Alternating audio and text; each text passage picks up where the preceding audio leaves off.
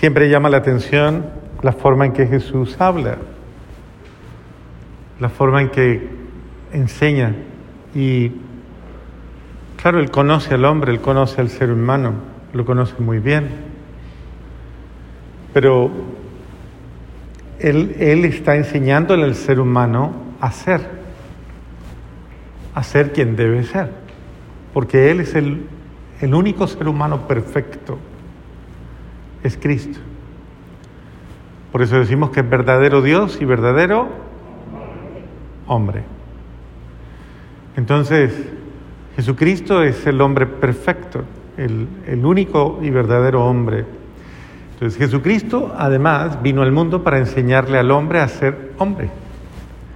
Es decir, para enseñarle a la criatura a ser criatura, al ser humano a, a ser ser humano. Bueno, y nos dio un privilegio. El privilegio fue que nos dio a su mamá para hablar de esa dimensión genérica, ¿no?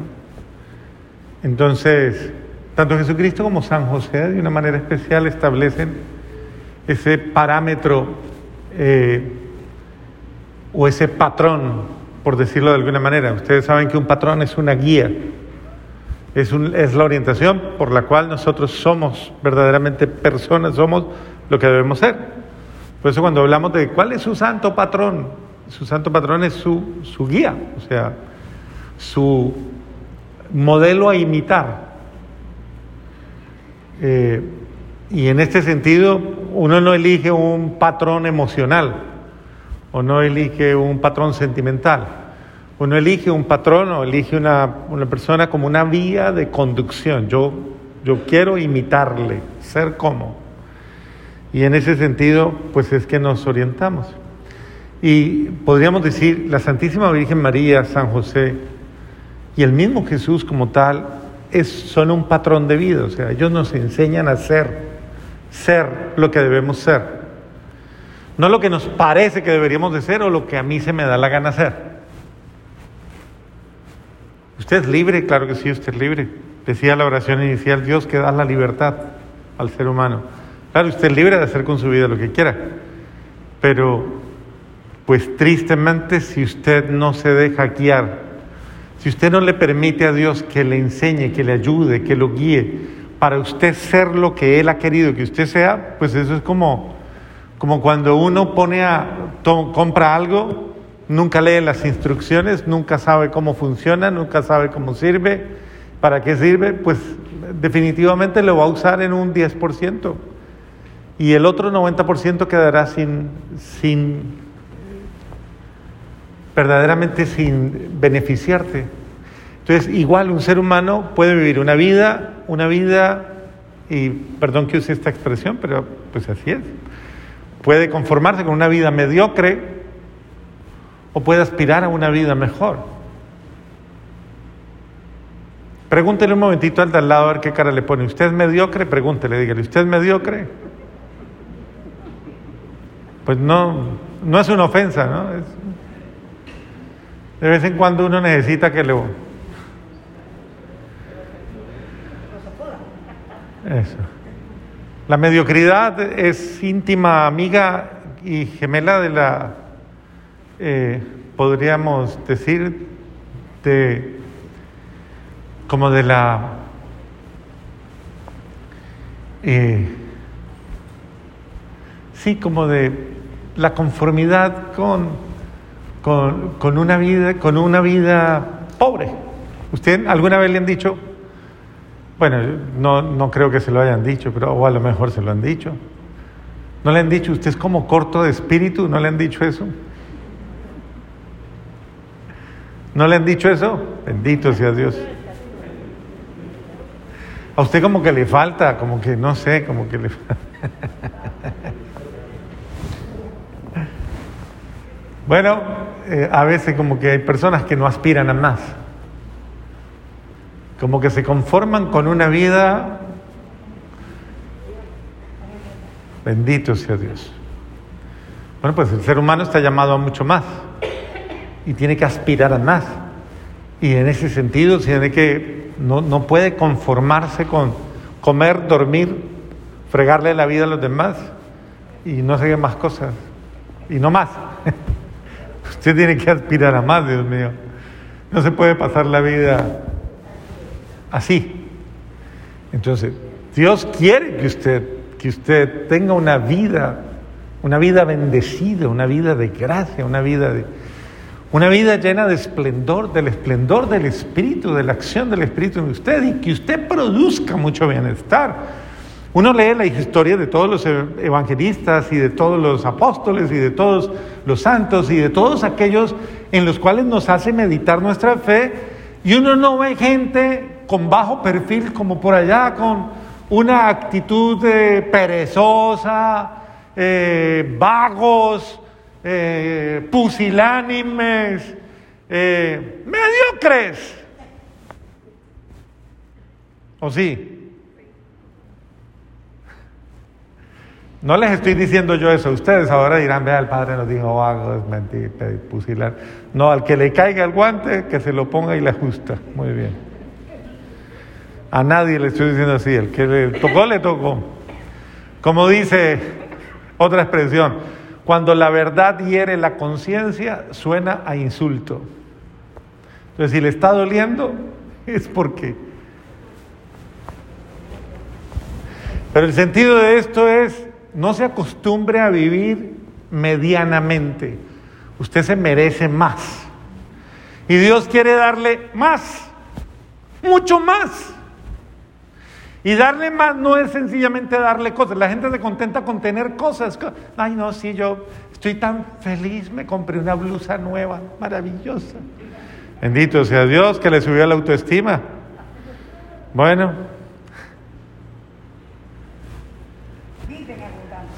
Eso, Estercita, ¿cómo es? Eso, me gusta así que lo diga con fuerza. Dios quiere darte más en, en este sentido y que todo lo que Dios quiere darte le dé un sentido a tu vida. Entonces, Jesús parte de una expresión muy bonita. Eh, dice el Evangelio,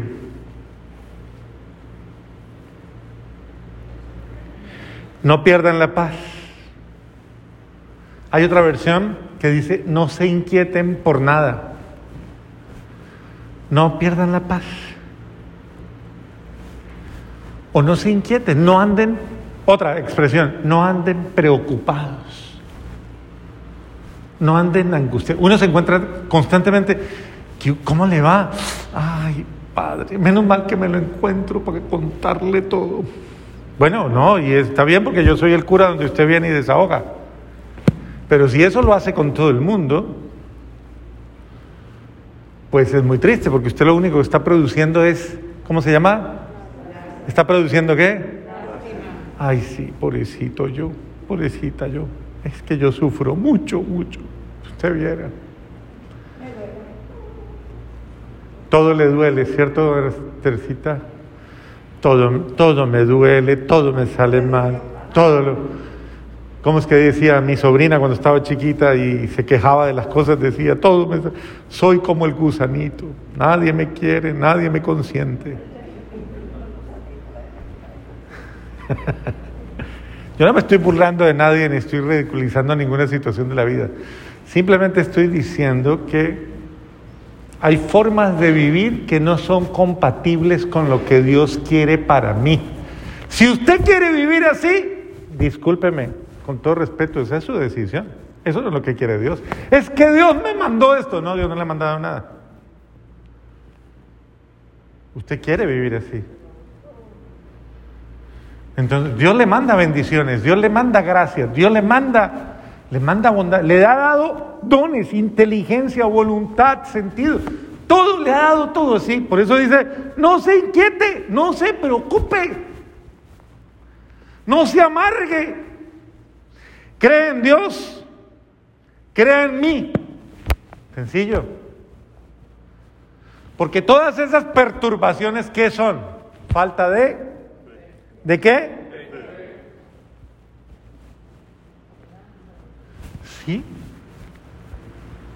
Precisamente en los momentos difíciles, es la hora de creer, ¿o no? ¿O cuándo es que cree usted? Porque es en la hora de la contradicción donde uno dice, bueno, saco la fe, aquí es que sirve. Eso se le pasa como a la gente que vive guardando miles de cosas para el día del huracán, para el día de no sé qué, para el día... Y nunca las usa. Después las bota porque no sirvieron para nada. Para nada las usó. Y, se pone a pensar, ve, yo esto lo hubiera guardado, hasta pastillas y esto. Yo esto lo había guardado para cuando me diera tal cosa. Y el día que le dio, no lo usó. No, es que ¿qué lo iba a encontrar si estaba en medio de otras muchas cosas que tenía ahí guardadas para cuando fuera el momento difícil?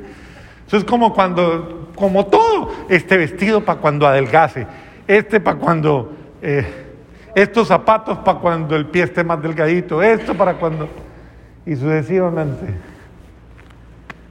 Bueno, no molesto más, porque... Pero piénselo. ¿Dónde está su fe? ¿En qué cree usted? ¿O en quién cree? ¿Tiene alguna perturbación en su corazón?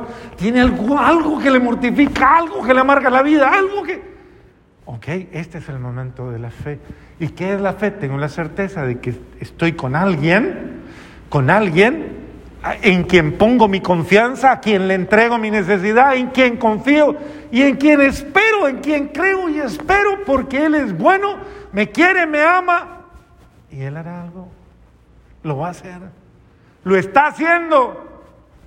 Como dice un texto del Antiguo Testamento, ya lo está haciendo, ya viene, ya lo está. ¿No lo ven? Dice el texto del Antiguo Testamento de Isaías. Y es verdad, Dios es un Dios que está haciendo cosas por mí. Pero yo necesito verlo, verlo, realmente abrir mis ojos y mirar cuánta bondad hay en mi vida, cuánta bendición. Muy bien, en la casa de mi padre hay muchas habitaciones. ¿Y por qué dice punto seguido eso? Es que Él es maravilloso, Jesús. Está casi como diciendo, no tengan miedo ni a morirse, porque yo le voy a ir a preparar un cuartico allá arriba.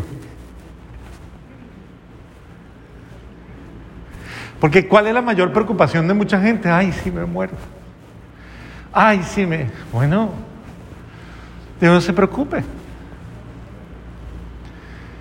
Eh, un día fui a confesar una señora de noventa y tantos de años y, me impactó mucho lo que me dijo eh, ya después de que terminó la confesión. Me dijo, ay padre, quiere que le diga una cosa. Y me dice, ¿sabe qué?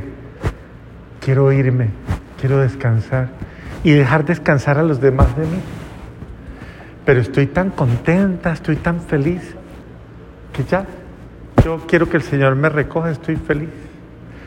Y me gustó mucho esa actitud de ella.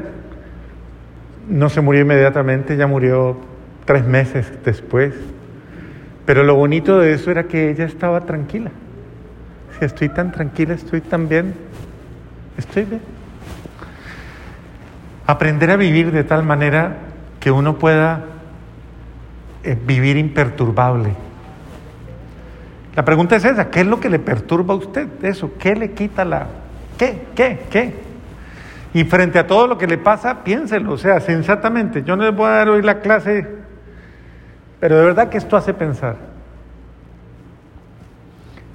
Hay cosas que, bueno, hay que saber aguardar en el tiempo. Si no fuera así, ya se los habría dicho a ustedes, porque ahora voy a prepararles un lugar. Cuando me vaya y les prepare un sitio, volveré y los llevaré conmigo, para que donde yo esté, estén también ustedes. Qué bonito. Esto lo hace alguien que, que lo ama mucho a uno, porque yo quiero que estés conmigo, que es muy lindo. Un Dios diciéndote, yo quiero prepararte un lugar para que estés conmigo, para que estés a mi lado. Es, creo que esta es de las la forma en que Dios nos trata es el mejor enamorado, el mejor amor, la mejor calidad de amor. Yo no he conocido un amor más grande, más bello, más hermoso que el amor de Dios. Créanme, no existe. Es el único amor puro, tierno, cálido, amoroso, incondicional, en todas las formas bello, expresivo, cálido, hermoso, hermoso. Qué bello sentirse un amado así. Qué lindo es disfrutar de un amor tan grande que disipa mis miedos, disipa mis perturbaciones. Pero es que hay que dejarse envolver de ese amor, que mi mente, mi corazón lo medite, que mi espíritu lo piense, que se recree en ese amor tan grande y, y que se goce en ese amor tan grande, que pueda de verdad sentir que después de eso, ¿qué importa lo demás? Eso es lo que importa. Si tu amor está conmigo, mi Jesús, ¿qué importa lo demás? Y dice Jesús, cuando me vaya y les prepare un sitio, volveré y los llevaré conmigo para que estén donde yo, donde yo estoy, estén ustedes. Y ya saben el camino para llegar a donde, al lugar donde yo voy. Y Tomás, que siempre era el, eh, Tomás era el de, el de las preguntas que nadie se atreve a hacer. Todos se quedan con la duda, pero Tomás, la, Tomás lo decía, ¿no? Entonces Tomás es el que pregunta, y, Señor, ¿y cuál es el camino? No sabemos para dónde te vas. O sea, él, él, suena como el de... Puede, puede que a veces también represente el despistado, el que está perdido y no se ha dado cuenta de... Pero bueno, yo lo tomo por el mejor lado. Yo, yo pienso que es más como el inquieto que quiere conocer los detalles. ¿Cómo podemos saber el camino? Y Jesús le mira y le responde, yo soy el camino, la verdad, nadie va al Padre. Entonces, me tienes aquí, yo soy, yo soy. O sea, ya con que me tengas a mí es suficiente. ¿Cuál es la alegría del ser humano? Encontrar a Cristo en su vida. ¿Y cuál es la otra alegría? Seguirlo, seguirlo, seguirlo. Si hay una palabra linda en el Evangelio que a mí personalmente me tocó desde niño, de jovencito, cuando el Señor me sacó de mis tinieblas personales, si hay una palabra hermosa que resuena en el alma es esa, sígueme, sígueme. No importa cómo estés, no importa, sígueme, sígueme, ven conmigo ese seguimiento de Jesús, ese dejarme llevar por Él. Porque, porque Él siempre me va a llevar algo muy bueno. Jesús nos enseña en el camino de la vida, por eso dice, sígueme. Pero seguir a Cristo es seguirlo en su estilo, en su manera de ser, en su manera de obrar, en su manera de comportarse. Por eso el Evangelio, ¿qué es? es la contemplación de Cristo, es mirarlo en todas las facetas, comiendo, caminando, en contradicciones, en momentos en que lo odian, en momentos en que lo rechazan, en momentos en que lo, en que lo desprecian, en momentos, en los momentos más terribles de la vida humana que confronta a todo ser humano. Jesús, Jesús está ahí diciéndote cómo hacerlo, cómo actuar, cómo responder, cómo ser. Él es mi ejemplo, él, es mi, mi guía, Él es mi, mi forma. Hoy día que la gente anda buscando, ¿cómo es que se llama? Senseis y gurús. La gente anda buscando su gurú, su, su, eso, su maestro, su, y andan buscando esas personas que los va llevando a la elevación y a la no sé qué más cosas. Bueno, pues Jesús me lleva me lleva a mi verdadera, a mi verdadera realidad. Porque dice, además, yo soy el camino, pero el camino hacia la verdad. O sea, no, no hay forma de ir, de ir a la alegría de mi vida sin encontrar la verdad de mi vida. Recuerda lo que pasó con la samaritana. Ay, dame de dame de para que yo no tenga que volver aquí a tomar sed, a buscar agua y que no tenga, no vuelva a tener sed. Y Jesús le dice, lo primero que le dice, ah, bueno, claro, sí, te voy a dar, ve y llamas a tu marido. Porque lo primero que hay que afrontar es la verdad, la verdad de mi vida. Aunque esa verdad de mi vida sea una mentira. No tengo marido. Ah, bien has dicho. Porque porque eres infeliz, porque has vivido demasiados fracasos, demasiados desaciertos. Y lo primero que tienes que afrontar es eso. Dios no quiere, no quiere humillarte mostrándote la verdad, pero sí quiere que seas sensato, sensata y que no te engañes.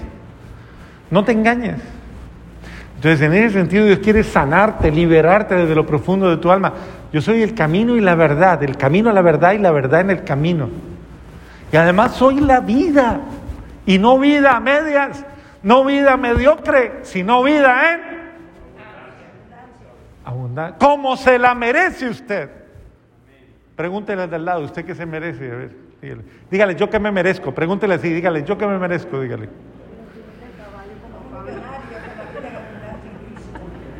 Amén. Yo creo que todos nos merecemos más. Pues bien, Dios quiere que nosotros tengamos esa, esa convicción y esa certeza. No nos conformemos con una vida en medias. Como dice el Papa Francisco, que lo ha dicho tantas veces, ¿no? En sus palabras argentinas, una vida licuada, una vida. Eso. Una, una vida que realmente no da lástima. Nunca, cuando usted, ese es el termómetro, cuando usted comienza a vivir una vida que le hace infeliz, no comienza a pelear con todo el mundo. Dígalo con certeza, yo me merezco algo más. Me merezco algo más. Y lo voy a buscar. Y no lo voy a buscar en las personas porque no siempre me lo pueden dar. Porque si no vamos a comenzar a buscar culpables. Entonces, ¿quién es el culpable de mi vida triste o de mi vida amargada. El desgraciado de mi marido, Dios mío, infeliz. Bendito sea Dios. La infeliz de mi mujer, Tatacoa brava, que a toda hora vive como una serpiente y no me deja ser feliz. Eso lo dicen a veces, no de aquí, gente de, que uno ha escuchado por ahí en otros lugares y que